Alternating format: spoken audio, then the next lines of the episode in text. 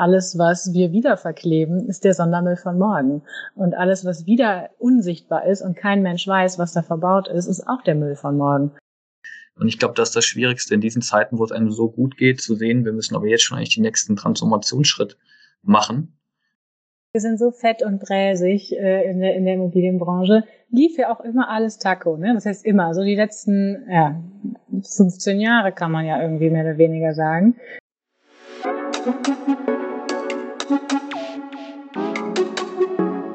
Hallo und herzlich willkommen zu Bauwerk, dem Podcast der Listgruppe. Ich bin Ines und ich spreche in diesem Podcast mit PraktikerInnen, TheoretikerInnen und EntscheiderInnen der Immobilienbranche über Trend- und Zukunftsthemen wie Digitalisierung und Nachhaltigkeit. Ja, bei der heutigen Folge werden zwei Trendthemen gemischt, und zwar Digitalisierung und Nachhaltigkeit. Ich habe mit Annabel von Reutern, Architektin und Head of Business Development beim Startup Concula, und Sebastian Theissen, Leiter für nachhaltiges Bauen bei uns und Doktorand an der Uni Wuppertal gesprochen. Und zwar darüber, wie digitale Tools die Entstehung einer Kreislaufwirtschaft in der Branche fördern und sich letztlich auch auf die Nachhaltigkeit von Immobilien auswirken. Vor einigen Wochen hat Concula zu diesem Anlass auch das Circularity-Programm ins Leben gerufen. Was das ist, das werden wir im Gespräch auch später erfahren, bei dem wir auch dabei sind. Wir haben über Ziele und Herausforderungen da auch gesprochen, aber auch generell über digitale Tools für mehr Nachhaltigkeit. Und jetzt erstmal viel Spaß bei der Folge. Ja, kleiner Disclaimer noch, bevor es losgeht. Und zwar hatten wir während der Aufnahme ein paar Tonprobleme, die sich nicht alle im Nachhinein noch eliminieren ließen. Falls zwischendurch ihr mal was nicht versteht oder euch ein Rauschen stört, spult einfach 15 Sekunden weiter und dann sollte es eigentlich besser sein.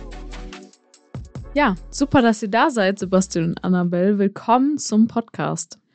Heute wollen wir ja über mehr digitale Tools für die Kreislaufwirtschaft sprechen. Dafür seid ihr zwei sehr interessante Persönlichkeiten, finde ich. Sebastian, du auf der Seite von List, du hast viel Corporate-Erfahrung, Praxiserfahrung und vor allem Anwendererfahrung bei solchen Tools, über die wir heute sprechen wollen. Wie kann man das auch vielleicht auf der Baustelle anwenden? Und Annabelle, ihr seid ja mit Concula ein Anbieter für so ein Tool. Was dahinter steckt, werden wir sicher später nochmal besprechen auch, dass ihr vor kurzem ein Partnerprogramm ins Leben gerufen habt, das auch total spannend ist. Aber lasst uns doch mal ganz locker anfangen. Was war denn eure letzte Entscheidung, die ihr zugunsten von Nachhaltigkeit getroffen habt? Es darf etwas aus dem beruflichen Kontext sein, darf aber gerne auch etwas Privates sein. Beruflich bei Concula anzufangen. Also aus dem klassischen Planungsbüro in ein Startup, das sich ausschließlich für die Bauwende einsetzt? Ähm, ja, ich mach mal weiter. Also privat war es äh, gestern noch die Entscheidung, hier in Schweden in so einem kleinen Bio-Supermarkt einkaufen zu gehen, der alles so unverpackt hat. Und da muss ich äh, dann auch mich immer sehr gut darauf vorbereiten, um all meine Eierbecher und so weiter wieder zurückzubringen, die ich dann beim Einkauf davor genutzt habe. Ich glaube, das ist schon mal so ein kleiner Mini-Beitrag beruflich, ähm, ja, da ich den ganzen Tag irgendwie mit Ökobilanz zu tun habe, war es jetzt letztens wieder in einem Projekt, ähm, ein CO2-Budget definiert haben und versuchen, diese Denke in Projekte reinzubringen, dass man halt ähm, ein Budget hat und alles, was man tut, misst man an diesem Budget, um Entscheidungen hinsichtlich ja, Wiederverwendung von Baustoffen oder CO2-armer Baustoffe zu begünstigen. Woher rührt denn bei euch überhaupt die Leidenschaft für Nachhaltigkeit? Äh, das finde ich eine, eine tolle Frage. Ich hatte nämlich vor zwei Wochen auch ähm, Gespräch auf einer ESG-Konferenz und da wurde mir gesagt, Annabelle, du kannst nicht erwarten, dass jeder intrinsisch motiviert ist, die Welt zu retten. So und ich war so, äh, doch, weil wir sitzen alle auf dieser Welt und woher soll es sonst kommen, wenn nicht aus aus sich selbst heraus, dass man möchte, dass wir hier einen lebenswerten Planeten haben und ein Zuhause für uns alle.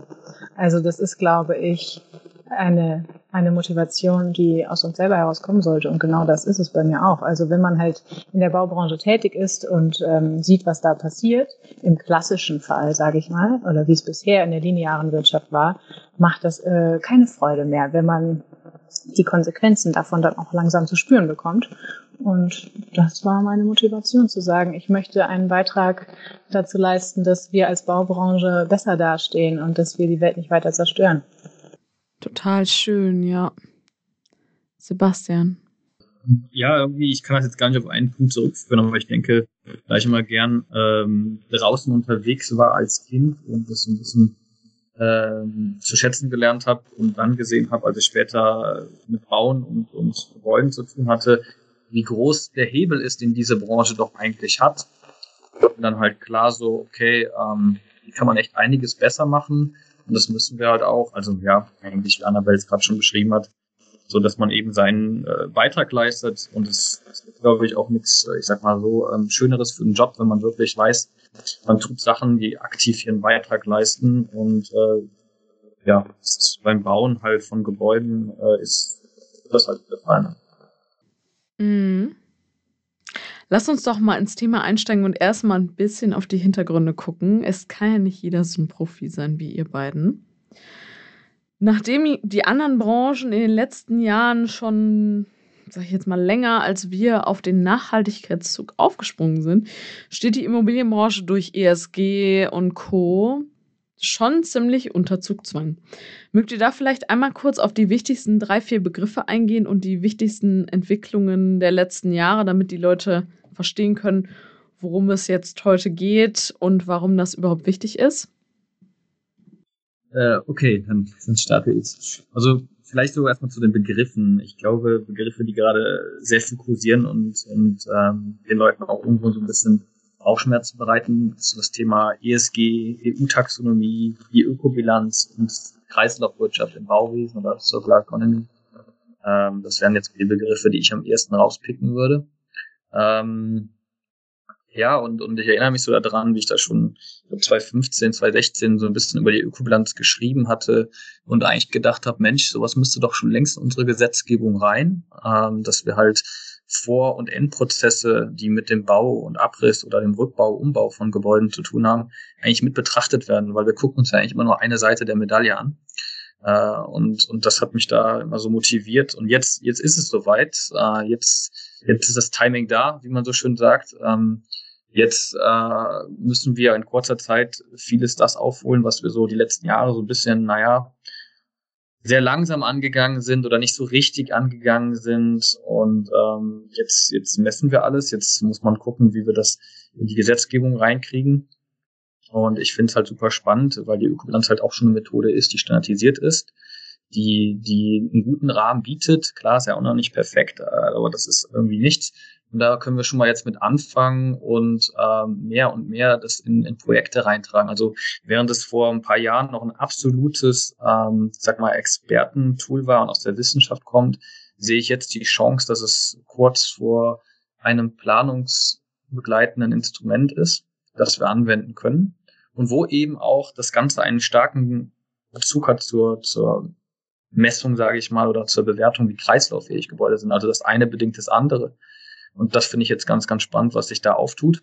Und wie vor allem dann, sage ich mal, dieser, dieser große Hebel der Taxonomie, der ESG-Kriterien, vor allem jetzt im E erstmal, ähm, dann auch die Entscheidungsträger dazu bewegt, das jetzt umzusetzen, das jetzt zu fordern von Planern ähm, von, von den ganzen großen Teams, sich damit auseinanderzusetzen und das jetzt auch eben auch zu tun, weil wir transparenter werden, weil wir reporten müssen. Und das finde ich jetzt sehr, sehr spannend. Das, für mich ist das jetzt ein noch nie dagewesener Hebel und Effekt auf diese ganze Branche, auch wenn Leute nicht intrinsisch motiviert sind, äh, müssen sie jetzt endlich. So, sonst äh, gehst halt an den Euro und ähm, dann, dann bewegt sich da halt auch jetzt jeder. Und das finde ich echt ganz, ganz spannend. Also Annabelle, kannst du da einfach jetzt äh, direkt einsteigen. Ja, da würde ich noch ergänzen, dass ich das sehr spannend finde, wie sich das wandelt eben von dem Blick auf die reinen Betriebskosten und auf ähm, dieses ganze Thema ähm, ähm, ja, Labeling, also DGNB und wie sie alle heißen, die sich ja doch eher auf den, ne, auf das Gebaute ähm, fokussieren, wie sich das jetzt eben auf den Lebenszyklus wandelt. Und das sowohl auf der ähm, ja, Gesetzebene, die aber auch maßgeblich dann die Wirtschaftlichkeit äh, beeinflusst, eben durch die EU-Taxonomie for Sustainable Finance. Also das ist ja das, was die Projektentwicklerinnen gerade zu uns treibt, dass sie sagen, okay, ich brauche äh, jetzt mal Hilfe, weil ich äh, feststelle, ich muss jetzt zirkulär bauen und ich muss mich irgendwie mit Sekundärbaustoffen beschäftigen. Wie geht das denn alles?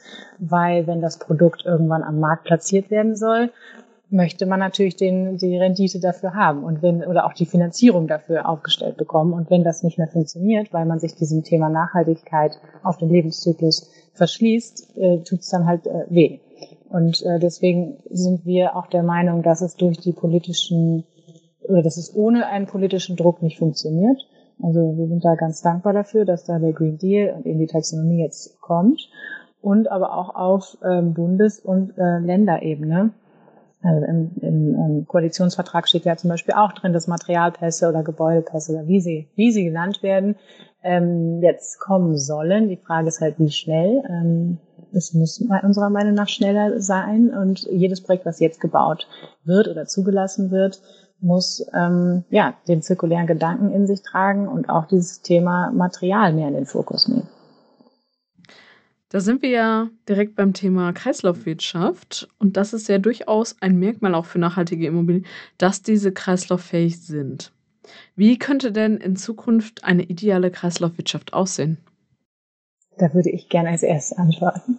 Und zwar ist mir da ganz besonders wichtig zu sagen, dass es nur geht, wenn wir den Bestand anschauen. Und nicht nur anschauen und dann abreißen, sondern auch mit dem Bestand arbeiten. Denn das habe ich in der Vergangenheit häufig festgestellt, oh ja, Kreislaufwirtschaft, toll, Cradle to Cradle, lass uns das alles machen, aber bitte nur im Neubau. Und das ist einfach zu kurz gedacht. Also Deutschland ist gebaut, das ist unsere urbane Mine, ganz Deutschland, wenn man so will, oder die ganze Welt. Ähm, warum nicht aus dem Vollen schöpfen, ja? Und da ist es noch voll. Also da haben wir noch viel im Vergleich zu anderen äh, Minen, äh, die wirklich jetzt langsam äh, ja ausbluten, kann man ja fast sagen. Und deswegen denke ich, beginnt die Kreislaufwirtschaft auf der einen Seite eben im Bestand, dass wir schauen, okay, lasst es uns einfach vieles auch erhalten. Also ne, schützt den Bestand, reißt nicht alles ab. Wenn es doch aus welchen Gründen auch immer zum Rückbau kommt, dann lasst es uns wirklich versuchen, so viel Material wie möglich wieder in den Kreislauf zu bringen. Denn jedes Material, was heute schon produziert ist, muss nicht nochmal produziert werden, spart also CO2 ein, spart Abfall ein und Ressourcen. Da sollten wir beginnen. Auf der einen Seite und bei Neu- bzw. Umbauten natürlich darauf achten, dass es zirkulär geplant wird und auch mit äh, Materialpässen ähm, hinterlegt wird. Denn alles, was wir wieder verkleben, ist der Sondermüll von morgen. Und alles, was wieder unsichtbar ist und kein Mensch weiß, was da verbaut ist, ist auch der Müll von morgen.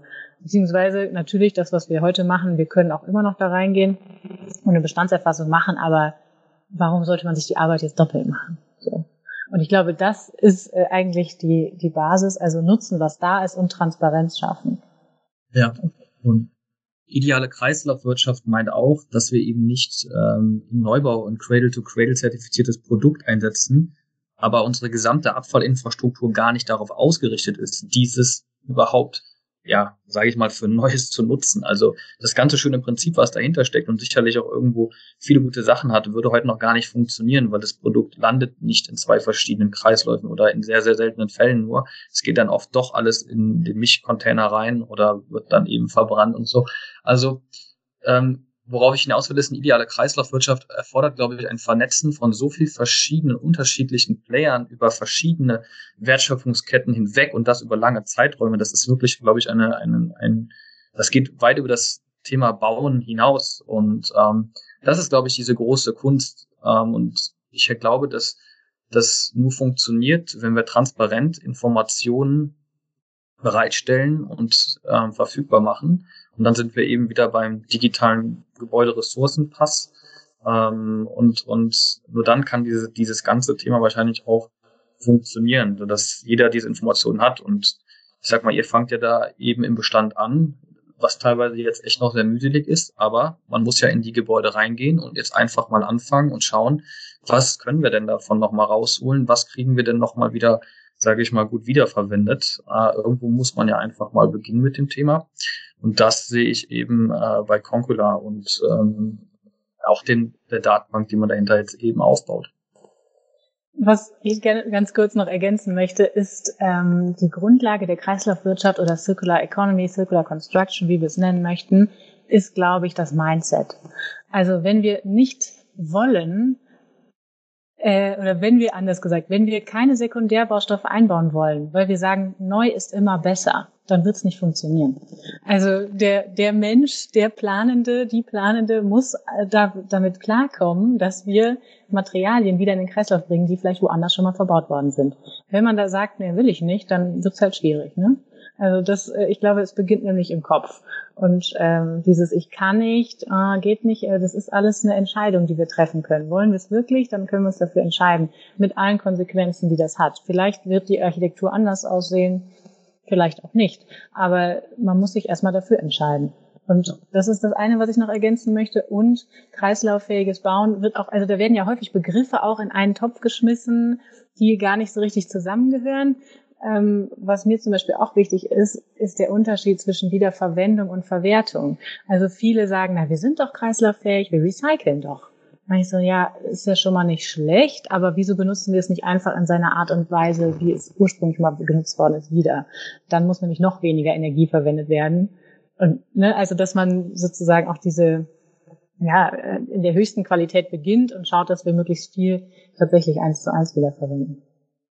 Aber dann wird das Thema intrinsische Motivation ja doch eigentlich noch wichtiger und ist nicht ganz egal. Vor allem bei denen, die jetzt in den Führungspositionen sitzen, bei den ganzen Bauunternehmen und vielleicht auch schon ein bisschen länger. Da sind ja auch oft schon ein bisschen ältere Leute, ohne denen jetzt nah, zu nahe treten zu wollen.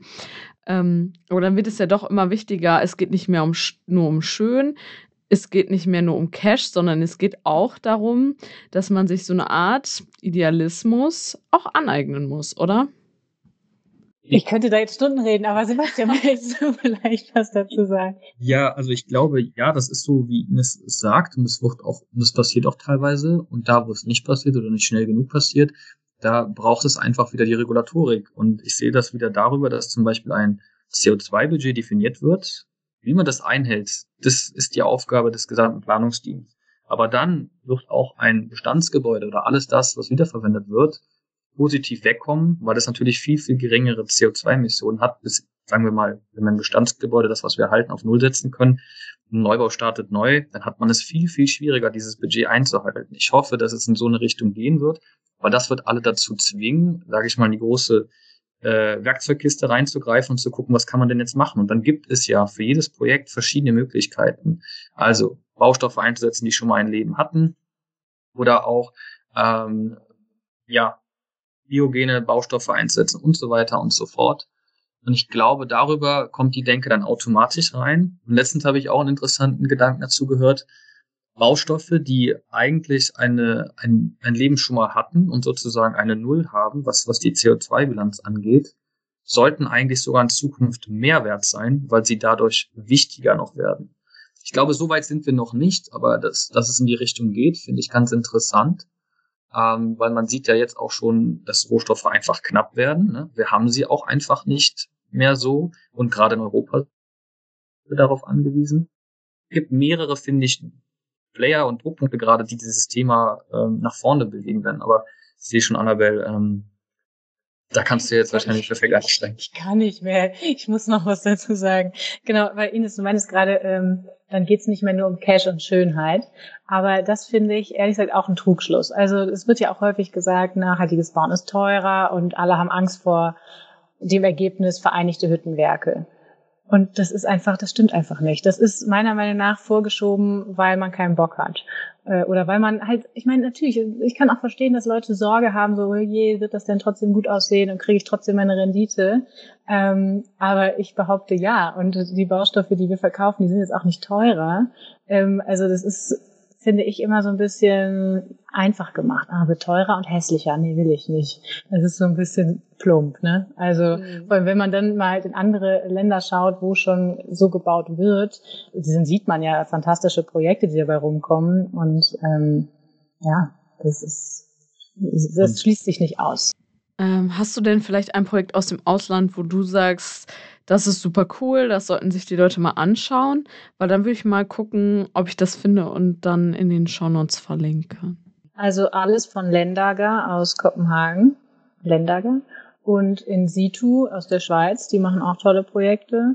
Super Use in den Niederlanden haben auch schon schöne Sachen gemacht. Das sind jetzt so die drei, die mir als erstes einfallen. Vielleicht noch als Ergänzung, es gibt auch Gebäude, da muss nicht alles schön und glänzen. Äh, ich rede jetzt hier vor allem über Industrie- oder Logistikhallen. Die müssen funktional sein. So, und da können wir wunderbar Baustoffe nochmal einsetzen. Wenn man mit Projektentwicklern redet, das ist denen doch egal, ob es ein Waschbecken ist, was schon mal äh, fünf Jahre irgendwo anders benutzt wurde. Ich meine, das ist jetzt ein sehr kleiner, ein sehr kleines Puzzlestein. Oder äh, wie auch Kabeltrassen haben, ja, die man nochmal einsetzen kann. Das sind schon Materialmengen und Werte, die dahinter stecken, die sich lohnen, nochmal wieder einzusetzen. Und vor allem Logistik, Industriebau interessiert es noch keinen, ob das Ding fünf Jahre schon mal irgendwo war oder nicht. So, es ist nur so schwierig, es jetzt schon mal in ersten Projekten zu machen. Also das ist wirklich einfach ein Kunst. Das versuchen wir ja auch, und da Erfahrungen aufzubauen, weil die hat einfach fast noch keiner. Ähm, vor allem jetzt in Deutschland, glaube ich, ist es echt schwieriger nochmal. Niederlande, ähm, Belgien oder auch jetzt Dänemark und so weiter, die sind da alle schon weiter. Ne? Wie gesagt, das Mindset stimmt da einfach schon in vielen Punkten deutlich mehr. Ähm, aber wir werden an den Punkt kommen müssen und ähm, auch nochmal das Thema Taxonomie vielleicht da steht es ja jetzt auch schon wieder drin über die neuen, also wir haben den Koalitionsvertrag, da stehen jetzt schon solche Sachen drin, die schon aufhorchen lassen, aber jetzt über die Taxonomie, über die neu veröffentlichten technischen Kriterien im Bereich der Circular Economy, wenn man sich das mal anschaut, dann wird jetzt da auch nachgefragt, wie viel Prozent deines Gebäudes sind denn aus recycelbaren oder wiederverwendbaren äh, oder wiederverwendeten Baustoffen. Also allein, dass ich das nachweisen kann, also es ist jetzt egal, wie hoch der, der Prozentanteil eigentlich ist, und wenn es nur fünf Prozent vom, vom Zielwert wären, allein diese Transparenz erstmal zu bekommen, erfordert ja schon ein ganz, also in den Projekten eine ganz andere Herangehensweise, Transparenz, die man bisher gar nicht hat. Und das finde ich gut, dass es kommt. Äh, das das äh, finde ich auch spannend, auch dass wir, ich als äh, mal, sage ich mal, studierter TGAler, freue mich da total drüber, weil in der TGA stecken auch unheimlich hohe Werte, die äh, verdammt wichtig sind mit zu betrachten ähm, und, und die auch viel CO2, sage ich mal, verursacht haben schon in ihrer Herstellung. Ähm, und da nochmal dran zu kommen und das wieder rauszuholen, ist eben auch wichtig. Und dafür brauchen wir als erstes wiederum die Kenntnis, wie viel steckt denn davon drin und wie hoch ist der Aufwand, da ranzukommen. Ne? Also das Thema, ähm, ja, wenn der Wert höher ist als der Aufwand ranzukommen, dann wird es sich in Zukunft immer mehr mehr lohnen. Ähm, wieder an diese Materialien ranzugehen und diese auch selektiv zurückzubauen und nicht mit dem großen ähm, Hammer zu kommen und danach mal ein bisschen rauszufiltern, sage ich mal blöd jetzt mit Magneten oder so. Also ähm, ja, und ich sehe, dass das, dass sich da jetzt die Branche schon bewegt und ähm, du hast gerade Dänemark angesprochen gehabt. Ich war jetzt übers Wochenende nochmal da und habe auch mich mit einigen aus der Industrie und Forschung unterhalten. Ähm, das Mindset auch schon ein bisschen mehr und ich finde es interessant, wie die anderen Länder da schon ein bisschen vorangehen. Wir sind ja jetzt wieder so ein bisschen zögerlich und wollen alles mal sehr, sehr gut haben. Und äh, wir haben auch seit zehn Jahren schon eine Öko-Baudat-Datenbank. Und das weiß man immer noch nicht, ob die so ganz rechtsgültig äh, dann ist. Und äh, in Schweden, die haben Anfang des Jahres einfach gesagt, wir führen jetzt Embodied Carbon ein, verpflichtend in der Politik. Haben dahinter eine kleine Datenbank aufgebaut, Gut, die haben jetzt ein bisschen weniger Projekte als wir vielleicht, aber die haben das einfach mal gemacht. Und wir wollen immer alles so perfekt und so genau haben und warten immer auf den richtigen Moment. Dabei ist es, glaube ich, in vielen Punkten einfach einfacher, äh, da einfach mal anzufangen und äh, zu machen. Ja. Lass uns doch mal jetzt auf den Markt gucken, was schon so ein bisschen da ist. Annabelle, du könntest ja einmal starten und sagen, wo dockt ihr da mit Concula an? Und Sebastian kann dann auf das Drumherum eingehen. Also, was gibt es sonst? Wo sagt ihr, wo fehlt vielleicht auch noch was? Dass wir das so ein bisschen zusammengefasst haben. Sehr gerne. Also das, was wir machen, ist ja vom Prinzip nichts Neues. Ja, der Mensch äh, als solcher weiß ja, wie man das macht. Äh, Gebäude nutzen, um neue Gebäude daraus zu äh, bauen. So an sich weiß man das. Äh, wir haben es nur vergessen. Der Kapitalismus hat einfach gesagt, nö, machen wir nicht mehr. Wir produzieren euch immer was Neues. Also weg mit dem alten Scheiß. Äh, jetzt haben wir halt das Problem, dass es nicht mehr so funktioniert. Materialengpässe, Lieferkettenschwierigkeiten etc.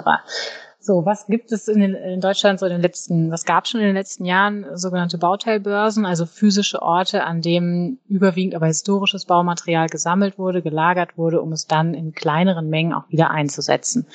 Richtig und wichtig, aber wir glauben, dass das ohne eine Digitalisierung nicht funktioniert und auch nicht wenn wir nicht endlich anfangen, große Mengen, und zwar nicht nur äh, historische Türklinken, sondern auch alles, was äh, im Standardbüroausbau verbaut wird, wieder in den Kreislauf zu bringen.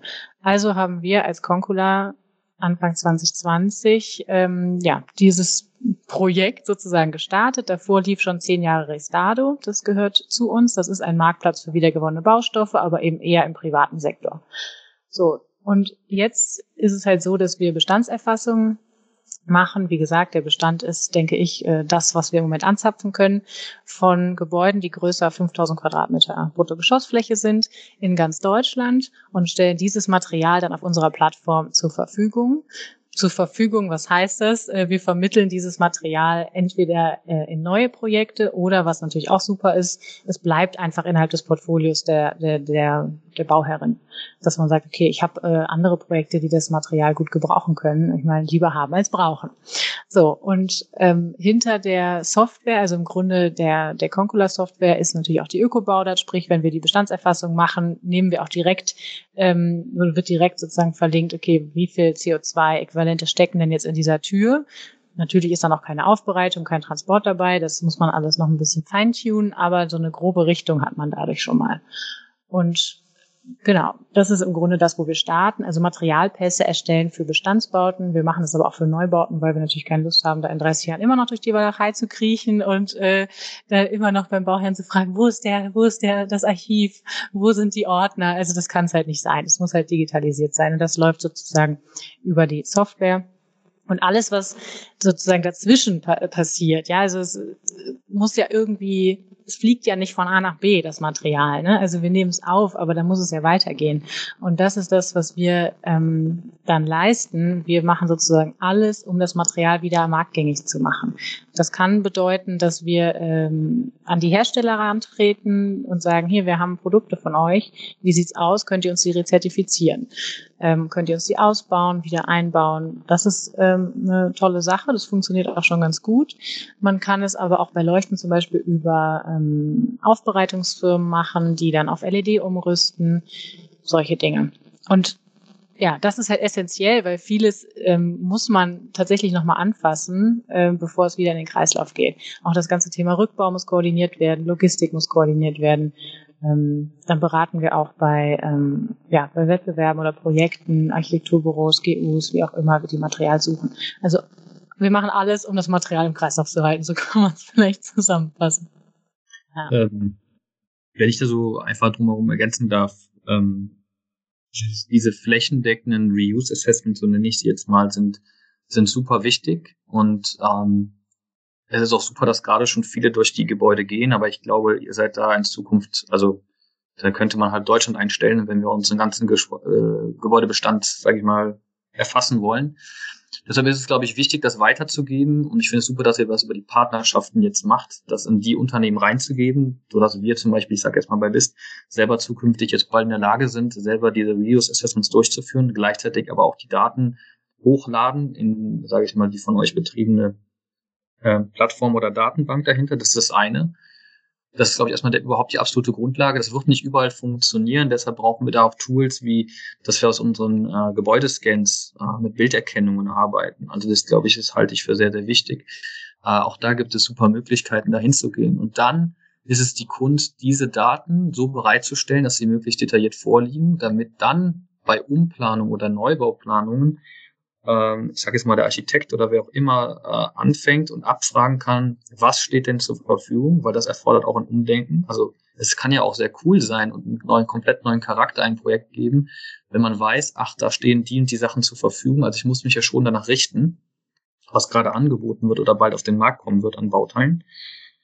Und dann ist so ein bisschen auch mein Wunsch oder Traum, und ich glaube, das ist gar nicht mehr so weit entfernt, dass man sagt, ich stelle aus, meinem, aus meiner BIM-Planung beispielsweise eine Anfrage an die Datenbank, wenn ich jetzt zum Beispiel meine Fassaden plane, wie viel von einem gewissen Material ist denn gerade verfügbar? Und das ist ja super. Also wir müssen es so einfach machen wie möglich, weil die Pro Projekte werden immer komplexer und die Prozesse, alle haben viel zu tun. Und wenn ich aber aus meinem BIM-Modell zum Beispiel eine simple Abfrage stellen kann, ich habe jetzt hier, äh, keine Ahnung, 800 Quadratmeter Fassade und ich möchte mal gern wissen, liegt dafür ein Ziegel bereit? Und wenn ja, wo liegt der bereit? Dann kann ich automatisch prüfen, zu welchem Preis, ähm, wie lange, wann, wann ist der verfügbar? Und ich kann auch direkt sehen, wie viel CO2 spart der ein. Und auch dadurch, dass ich weiß, der liegt sogar in einer sehr ähm, geringen Distanz verfügbar, ist es ja noch besser. Und ich glaube, solche Sachen lassen sich schon gut machen. Ähm, daran versuchen wir auch gerade jetzt damit Concula zu arbeiten. Ähm, ja, damit man mal einfach anfangen kann. Ich finde, Ziele ist ein schönes Beispiel, äh, noch um das eben aufzugreifen. Du sagtest, wir haben irgendwie ein bisschen vergessen, ähm, Sachen wiederzuverwenden. Also jetzt ein Projekt ein Ziel einzusetzen, das hätte man vor 100 Jahren sowieso gemacht. Heute ist das was ganz Innovatives. Ähm, einfach nochmal ein Ziel einzusetzen im Projekt. Und äh, ja, aber das sind, das sind, glaube ich, Sachen, mit denen ich schon mal anfangen kann, ähm, wo man einfach schon mal sich rantastet an diese Thematik und Erfahrungen sammelt. Genau. Voll, voll. Also Ziegel ist wirklich so der Bestseller und das einfachste Produkt. Da haben auch, da ist zum Thema Mindset, ne, da ist schon, das fluppt. So ein gebrauchter Ziegel, oh toll, schön. Hat der Patina? Noch besser, zahle ich noch mehr für. Also in dem äh, Bereich oder für dieses Bauprodukt ist das schon vollkommen anerkannt. Und da müssen wir halt ähm, hin, dass das für jedes Produkt so ist. Und das ist das, was wir machen. Für jedes Produkt, was wir finden, sozusagen eine Wertschöpfungskette aufbauen. Was muss passieren, um die wieder an den Markt zu bringen? Mit welchen Firmen kann man das machen? Das, du hattest, glaube ich, auch gefragt, was wünschen wir uns noch an, was noch passieren soll. Und ich würde mir wünschen, dass dieses ganze Thema Handwerk wieder eine neue Blüte erfährt und ähm, da vielleicht auch neue Firmen entstehen, Startups entstehen, die aus, ich sag mal in Anführungszeichen, Abfall, was ja kein Abfall ist, sondern eine Ressource, neue Produkte erstellen oder ähm, Upcycling, wie auch immer. Da gibt's ja schon einige Firmen wie Polycare, Trick, Trickbrick und so weiter. Aber ähm, ich glaube, da gibt's noch viel mehr, äh, was da noch entstehen kann. Und auch ähm, eben der Planungsprozess, äh, Sebastian, du hast es auch angesprochen, Form wird der Verfügbarkeit folgen. Also die Form von Gebäuden, ähm, und das sehen wir jetzt auch zum Beispiel bei diesem ähm, Karstadt-Projekt hier in Berlin ähm, ne, von der Signa, die das Material aus dem Bestand nutzen, um auf der eigenen Baustelle wieder was Neues zu produzieren, ein neues Gebäude äh, entstehen zu lassen. Und das in, eben die Form oder die, die Gestaltung folgt da dem, was vorhanden ist.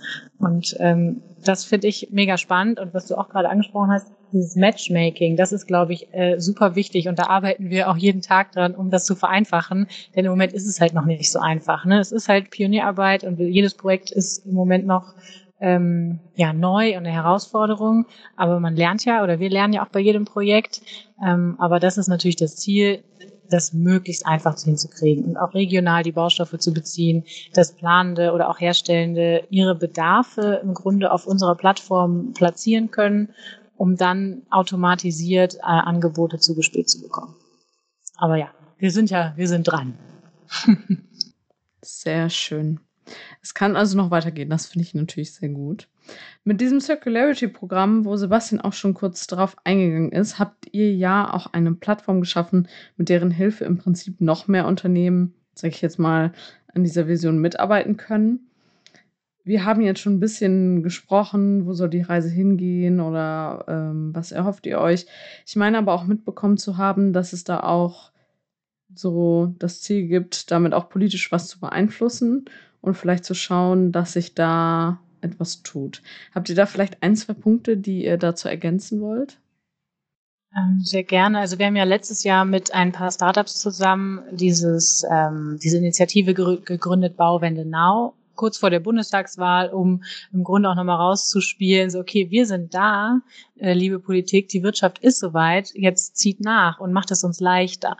Und ich glaube, eben das äh, Circularity Partner Programm ist genau spielt in die gleiche Richtung Sichtbarmachung von dem was schon da ist weil ja immer alle sagen ja wir sind noch nicht so weit. Und ich denke so na ja ihr vielleicht nicht aber wir haben genug Partnerinnen äh, Partner die schon äh, die schon so weit sind mit denen wir heute schon Projekte umsetzen und nicht darauf warten dass die Politik uns die Erlaubnis dazu gibt oder ne, all diese Sachen. Und und wir werden ja auch häufig von Kundinnen gefragt, ja, mit welchem Rückbauunternehmen kann man denn schon zusammenarbeiten? Welche Firmen gibt's denn schon, die mitmachen? Welche Hersteller machen mit? Welche Architekturbüros? Mit an wen kann ich mich wenden?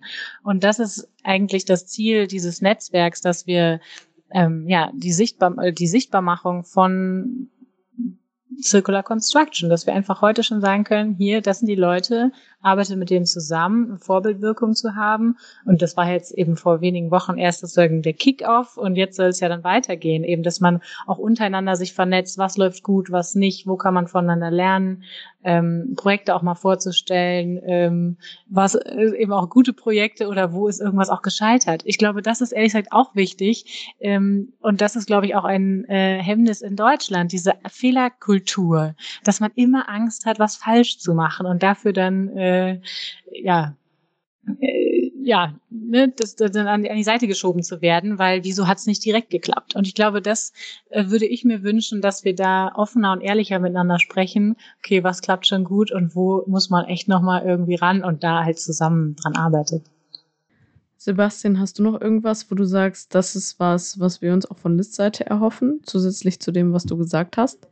Du meinst auf politischer Ebene dann? Ja, genau. Ähm, ich denke, das meiste haben wir jetzt schon angesprochen. Also ich sehe, dass die Themen kommen werden, ähm, dass da die genügend Anreize jetzt eigentlich schon, sage ich mal, da sind oder vielen noch nicht so bewusst, aber sie, sie werden kommen. Viele werden jetzt automatisch darunter fallen. Ähm, und, und dann wird sich das schon bewegen und es bewegt sich schon. Das sieht man jetzt bei denen, die es verstanden haben, die jetzt vorrennen. Äh, und der Rest muss dann eben nachziehen. Und äh, ich glaube, schwierig ist es jetzt vor allem noch nochmal, wenn man das letzte Jahrzehnt sich anschaut, ähm, vielen ging es sehr gut. Die Baubranche hat auch durch Corona kaum gelitten. Aber deshalb macht es das umso schwieriger, jetzt zu sehen, wie man sich das, ich sag mal, jetzt schon angebrochene Jahrzehnt eigentlich umstellen muss. Ähm, und, viele denken manchmal noch, ja, wir können auch so weitermachen wie bisher. Es läuft ja noch so ein bisschen, aber das tut es eben nicht. Und ich glaube, das ist das Schwierigste in diesen Zeiten, wo es einem so gut geht, zu sehen, wir müssen aber jetzt schon eigentlich den nächsten Transformationsschritt machen. Ähm, und das haben einige jetzt gesehen, viele aber noch nicht so ganz. Ähm, ja, und ich freue mich da jetzt drauf, ähm, weil es ja auch coole Projekte sind, spannende neue Aufgaben, die da kommen. Ähm, da immer dabei zu sein und immer auch was Neues zu machen. Und ähm, da wollen wir eben auch als, als gesamte Gruppe hin. Also auch bei uns klappt ja nicht alles direkt wunderbar in solchen Projekten und auch muss man auch erstmal äh, Sachen umstellen und, und äh, neue Erfahrungen sammeln. Aber wenn man gar nicht anfängt, so wie soll es dann halt auch klappen? Ne? Deshalb sind wir ja auch mal mit euch, mit Concula zusammen in Hamburg durch eine alte Logistikhalle gegangen und haben uns das einfach mal angeschaut zusammen und dann überlegt, okay, wie sieht's denn eigentlich aus? Und wenn man solche Sachen nicht macht, wie, wie soll man das sonst in Unternehmen und in Köpfe reintragen und das Bewusstsein schaffen? So. Genau. Und ähm, politisch gesehen, denke ich, hat Annabelle schon alles angesprochen. Also da kann ich mich sonst nur wiederholen. Sebastian, du hast jetzt meine nächste Frage tatsächlich schon beantwortet. Ich wollte euch fragen, ob ihr das Gefühl habt, dass die Immobilienbranche dahingehend die Digitalisierung auch für Nachhaltigkeit zu nutzen ein schlafender Riese ist. Das hat Sebastian ja jetzt schon gesagt, aber Annabelle, du kannst möglicherweise noch was ergänzen. Du nickst gerade. Ja, ich bin froh, dass Sebastian schon gesagt hat. Es ist so, wir sind so fett und bräsig äh, in, der, in der Immobilienbranche. Lief ja auch immer alles Taco, ne? Das heißt immer, so die letzten ja, 15 Jahre kann man ja irgendwie mehr oder weniger sagen. Ähm, ja, und ich meine, es ist ja auch sehr menschlich. Warum sollte ich was ändern, wenn es gut läuft? Ist ja, also, ne? Warum?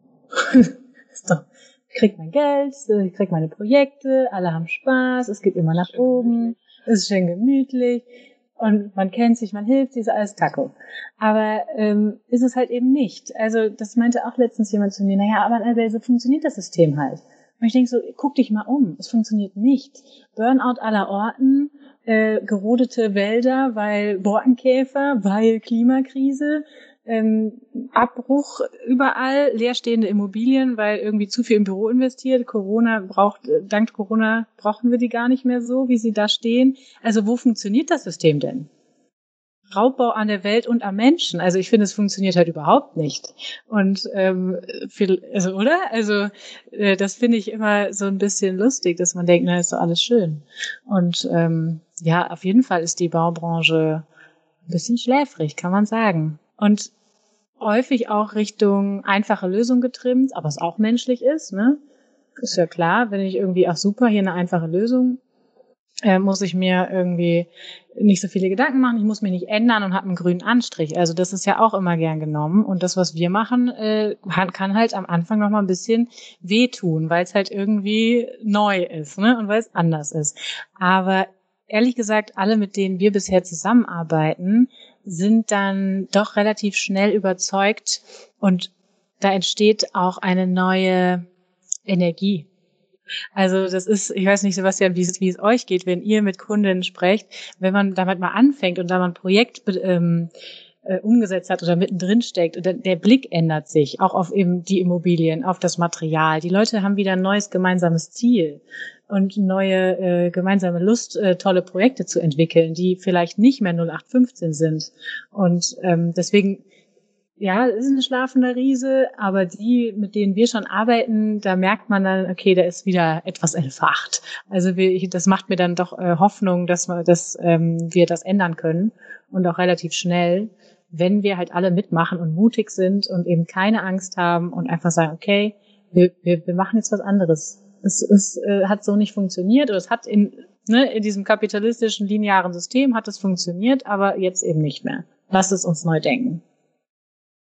Absolut. Also wir haben auch Projekte jetzt in frühen Phasen, wo genau das passiert, wo du auch siehst wirklich, dass das den, dem Auftraggeber dann richtig Spaß macht, wenn er dann versteht, ah, okay, das und das und dann, dann, dann gehen die Leute auch, sage ich mal, die Extrameter und, und gucken auch nochmal fünf, sage ich mal, nach der Arbeitszeit nochmal fünf Minuten auf was drauf oder, oder denken nochmal nach und kommen am nächsten Gespräch wieder mit einer Idee um die Ecke. Und das muss man aufnehmen, das muss man ja auch den Ball zurückspielen, sonst, sonst hat man am Anfang diesen hohen Motivationsschub und dann versandet das. Und das ist so ein bisschen auch die Aufgabe, sich vielleicht nicht zu viel direkt vorzunehmen, dass man mit diesem, du hast eben den Ziel, hatten wir schon erwähnt, damit mal zu starten, das reinzubringen. Und dann geht man mal weiter vor. Da hat man mal Kunden, die muss man mit was Einfacherem erstmal abholen, aber vielleicht auch schon andere, die da weiter hinausdenken und dann auch sehen, äh, vor allem wenn ich die Immobilie, jetzt gebe ich mir auf den Neubau, aber ich baue jetzt noch mal was Neues und behalte sie eben auch, sich nicht heute schon wieder ähm, fossile, sage ich mal, ähm,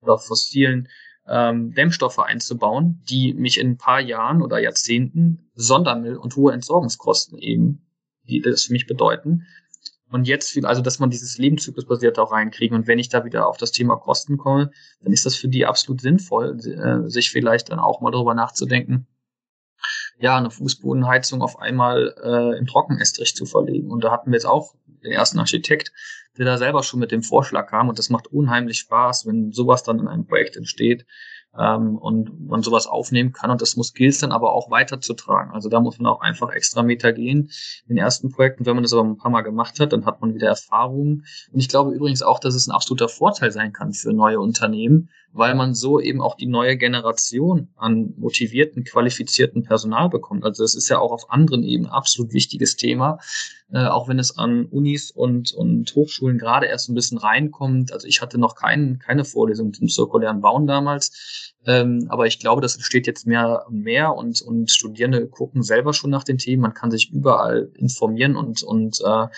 Sachen anschauen ähm, und da ist die Nachfrage groß und als, äh, als, als Arbeitgeber kann das ein echter Vorteil sein, zu zeigen, dass man da eben auch aktiv ist, dass man attraktive Projekte bietet und so eben auch schon gutes qualifiziertes Personal bekommt. Und da sprechen wir, glaube ich, auch nochmal einen wichtigen Punkt an. Dieses Schulung und Aus Ausbildung, Weiterbildungsthema ist auch wahnsinnig groß, weil ich glaube, es gibt die Leuchttürme an, an Unis und Lehrstühlen, die das tragen. Aber das, das muss in die Breite wieder rein, so, ne? Und da ist für mich auch ein ganz wichtiges Thema, dass man einen Standard hinbekommt. Was bedeutet denn Circular Economy im, Bauwesen? Was bedeutet es, Zirkularität zu bewerten? Weil wenn jeder das anders bewertet, kriegen wir keine Vergleichbarkeit hin. Und das ist aber genau das, was ja eben auch die Immobilienbranche eigentlich wieder braucht. Und, und ich denke jetzt mal ganz pragmatisch an den Gebäuderessourcenpass wenn da jetzt zehn verschiedene Metriken drinstehen oder qualitative Beschreibungen, dann interpretiert das jeder anders und dann ist das wieder irgendwie, glaube ich, hilft das zu keinem. Also, und da würde ich mir auch wünschen, dass es dahin geht, dass wir, dass wir uns schnellstmöglich mal Gedanken machen. Und das passiert ja so ein bisschen über diese Circular Economy Roadmap gerade beim DIN. Wie kriegen wir einen harmonisierten Standard hin aus den verschiedenen Methoden äh, und Forschungsarbeiten, die das zumindest schon mal für uns hier im, im deutschen Raum äh, bewerten können. Und dann noch eine Definition, was den Gebäuderessourcenpass angeht, was ja auch gerade so ein bisschen passiert dann haben wir schon, glaube ich, eine super Grundlage geschaffen und dann ist auch ein bisschen die Unsicherheit bei den anderen Playern aufgehoben. Solange das nämlich nicht geklärt ist, wird, werden sich nur wenige darauf stürzen und sagen, ich mache jetzt mal. Wenn es aber einen Standard gäbe, woran man sich halten kann, was wir Deutsche ja gerne wollen, dann ist das, ähm, dann, dann schafft man, glaube ich, gute Grundlagen, dass sich auch noch mal mehr bewegen und Sicherheit entsteht für viele. Ähm, genau, also das Thema Standardisierung, Harmonisierung von diesen Methoden und, und eines Gebäuderessourcenpass halte ich für extrem wichtig, also auch bei den Begrifflichkeiten. Ne? Also was ist der Unterschied zwischen Wiederverwendung und Recycling? Ich glaube nicht, dass das viele auf Anhieb beantworten können. So, ist, genau, also Schulung, Ausarbeit, Ausbildungsthema ist echt wahnsinnig wichtig und kann ein Riesenvorteil sein für Arbeitgeber, denke ich auch. Das ist noch so viel zu tun. Aber ist gut. Kriegen wir her. Ja, wir kommen jetzt auch schon zur letzten Frage. Und zwar, wenn ich euch jetzt zuhöre, bin ich natürlich selbst schon sehr, sehr motiviert dazu, was anzupacken, auch wenn ich eigentlich nur Kommunikatorin bin. Aber wenn ich jetzt ein Unternehmen bin, das sich noch gar nicht mit dem Thema Nachhaltigkeit oder digitale Lösungen zur Nachhaltigkeit auseinandergesetzt hat, wo mache ich denn dann jetzt den ersten Schritt? Also gehe ich direkt auf Concula zu, muss ich erstmal meine Gebäudemodelle hinbekommen, muss ich meine MitarbeiterInnen schulen, muss ich erstmal jemanden einstellen, der Sebastian oder Annabelle heißt, oder wo fange ich denn erstmal an? Wow. Gute Frage. Also ich würde auf die Internetseite von Architects for Future gehen und erstmal gucken, was, wie definieren die überhaupt nachhaltiges Bauen? Was gibt es überhaupt für Themen, die man beachten könnte, wenn man denn wollte? Und ähm, da gibt es ja eben diese sieben Forderungen für ähm, die Bauwende, die auch im Petitionsausschuss des Bundestages äh, vorgelegt worden sind. Dann gibt es ähm, ja da verschiedene Informationen, mit denen man sich erstmal grundsätzlich beschäftigen kann und auch ganz viele tolle Webinare. Also das, was Sebastian auch meinte, es gibt ja schon wahnsinnig viel Information, man muss sie nur anzapfen. Und die sind alle ähm, für Umme online einzusehen. So, das ist, glaube ich, erstmal nicht schlecht, um vielleicht mal so ein Bild zu bekommen. Auch der BDA, äh, also Bund Deutscher Architektinnen Architekten, hat da tolle Positionspapiere, ähm, das Haus der Erde, Bauhaus der Erde, Haus der Erde vorgelegt. Und das, diese beiden, ähm, ja, Fachbeiträge, nenne ich es mal, haben, finde ich, äh, erschlagen dieses Thema erstmal so ganz gut. Und wenn man sagt, alles klar, okay, ich habe ja einen Bestand und ich reise auch nach wie vor ab und ich möchte aber ähm, mich ja für die Bauwende einsetzen, dann ist es tatsächlich sinnvoll, den Bestand mal zu katalogisieren und zu gucken, was sind denn da für Ressourcen drin, ähm, die, die ich wiederverwenden kann. Oder sich auch zu fragen, muss ich überhaupt abreisen? Ist ja auch mal eine Frage, die man sich stellen kann. Ne? Ist ja schnell gemacht, so, so sage ich jetzt mal so salopp, äh, ein Abriss beschlossen, aber ist das überhaupt notwendig oder kann ich nicht doch die Immobilie anderweitig umnutzen? So, also ich glaube, das sind, also das ist jedenfalls, wie wir häufig mit unseren Kunden in Kontakt kommen, dass sie sagen, okay, wir haben hier eine Rückbaumaßnahme, aber wir haben festgestellt, so wie wir es bisher machen, wollen wir es nicht mehr machen. Denn ähm, wir haben irgendwo gehört, 60 Prozent des globalen Mülls gehen auf die Baubranche zurück. Das kann ja nicht sein. Das ist ja schon ein bisschen, bisschen schlimm. So und wir möchten da nicht mehr Teil von sein. So, das ist häufig, ähm, wie wie es bei uns losgeht. Und wie ich auch so, wie ich sagen würde, das ist eigentlich ein guter Start, dass man erstmal da anfängt. Ja, also ich denke auch, es kommt ein bisschen auf an, was für ein Unternehmen bin ich, das jetzt anfängt, sich mit dem Thema zu beschäftigen. Ähm, als, als TGAler zum Beispiel ist es bestimmt etwas anders als jetzt äh, als ein Architekt oder Architektin. Ähm, aber ja, es gibt, ich denke mal, die, jeder findet schon fast, wenn er mit nachhaltiges Bauen anfängt, findet er schon die, die wichtigsten Punkte und die Übersichten. Ich glaube, das ist auch mittlerweile so ähm, weitestgehend angekommen. Ich denke mal, beim Thema zirkuläres Bauen ist es dann schon nochmal etwas ja, da muss man schon mal ein bisschen jetzt mehr gucken und das ist vielleicht noch nicht so allgemein in den Köpfen drin. Da gibt es aber auch tolle Werke wie den Atlas Recycling, ähm, der, der sehr gut ist, finde ich, um so einen Überblick zu kriegen. Ähm, vor allem auch was die Definitionen angeht. Ähm, wer jetzt äh, konkret auch schon Wissen sucht, wie das ganze Thema nachhaltiges Bauen mit BIM funktioniert, also was man da so machen kann, was da schon getan wird, ähm, der kann sich auch ein Buch anschauen, das heißt, das ist ein kleines Werk, das heißt BIM nachhaltiges Bauen Status, oder ich glaube Status Quo zu den Anwendungsmöglichkeiten in der Praxis. Ähm, das haben äh, Kollegen äh, von mir und äh, auch meine Wenigkeit, wir haben da mal einen Kurzüberblick gegeben. Ähm, da haben wir mal versucht, das wirklich kurz und kompakt zusammenzufassen und zu zeigen, was geht schon, was kann man sinnvoller machen, welche Workflows gibt es für die verschiedenen Akteure, die verschiedene Zielsetzungen haben, wenn sie mit BIM oder BIM-Modelle mit zum Beispiel Ökobilanzierung oder digitalen Gebäuderessourcentesten verknüpfen wollen. Da kann man sich auch mal gut rantasten, ähm, um nicht direkt komplett erschlagen zu werden. Und ansonsten denke ich, ähm, wenn man da als Unternehmen, sage ich mal, anfängt und Neues, äh, dieses Mindset schaffen. Also ähm, ich glaube, da ist sogar das Top-Down besser. Also wenn von oben schon mal vorgegeben wird, ja, wir machen das, und es geht dann runter, dann ist das schon mal deutlich besser, als wenn sich, sage ich mal, äh, in unseren noch sehr hierarchischen, konservativen Bau, Bau- und Ingenieurbüros äh, äh, unten ein paar Mitarbeiter abmurksen oder der neue Werkstudent sagt, was machen wir denn in dem Bereich und es passiert halt nichts, weil das, das frustriert. Und ähm, deshalb müssen, glaube ich, Führungskräfte da erstmal aktiv werden und diese Grundlage schaffen. Ja, wir kriegen ein extra Budget für dass sich jemand mal beschäftigen kann mit dem Thema, mal was ausarbeitet, dass man sich mal Zeiten einräumt, um darüber zu diskutieren. Also ich glaube, das sind so die ersten Steps, die man machen müsste. Da muss erstmal Klick machen auf oberer Ebene. Ähm, ja, das wäre noch so mein, mein Punkt, wie ich da als erstmal herangehen würde. Annabelle, du hebst die Hand. Ja, Absolut, absolut. Also das finde ich äh, total spannend, weil ich das jetzt auch teilweise mitbekommen habe. Ähm, ja, unserem Büro ist unserem Büro ist nachhaltiges Bauen äh, super wichtig, aber es wird halt keine Teilzeit- oder Vollzeitstelle dafür geschaffen, sich wirklich damit mal auseinanderzusetzen. Egal, ob es jetzt ein Architekturbüro ist oder ein Projektentwickler oder wer auch immer. Ähm, aber wenn dann diese Stelle geschaffen ist, ähm, was weiß ich, Head of Sustainability, äh, wird ja auch dann häufig ähm, also ich habe das Gefühl, dass dann häufig alle Kolleginnen denken, ja, wir haben ja jetzt jemanden, der sich damit beschäftigt, muss ich ja jetzt nichts mehr machen. So. Ähm, und ich finde es super, wenn eine Stelle geschaffen wird, aber das muss dann auch wirklich eine Multiplikatorin für das Unternehmen sein. Und da müssen regelmäßige Veranstaltungen stattfinden oder Newsletter oder was auch immer, aber das Wissen muss ja dann verteilt werden. Und ich sehe das ganz genauso, es muss von der Führungsebene kommen, der Fisch stinkt immer vom Kopf, ja, also da muss gesagt werden, wie, wie der Hase läuft. Ähm, natürlich ist auch toll, wenn das aus dem Unternehmen selber kommt, idealerweise von allen. Aber wenn es Führungs, die Führungsebene nicht mitträgt, dann würde ich mir als äh, Mitarbeitende schon überlegen, ob das äh, nach wie vor mein Unternehmen ist, in dem ich tätig sein möchte, wenn das nicht meinen Werten entspricht und sich nicht eben für die Dinge einsetzt, die mir wichtig sind. Also Eigenverantwortung an der Stelle auch nochmal. Ich muss es in jedem, in, je, in jedem Gespräch rede ich von der Eigenverantwortung. Aber so ist es ja auch, ja. Ich kann ja nicht darauf warten.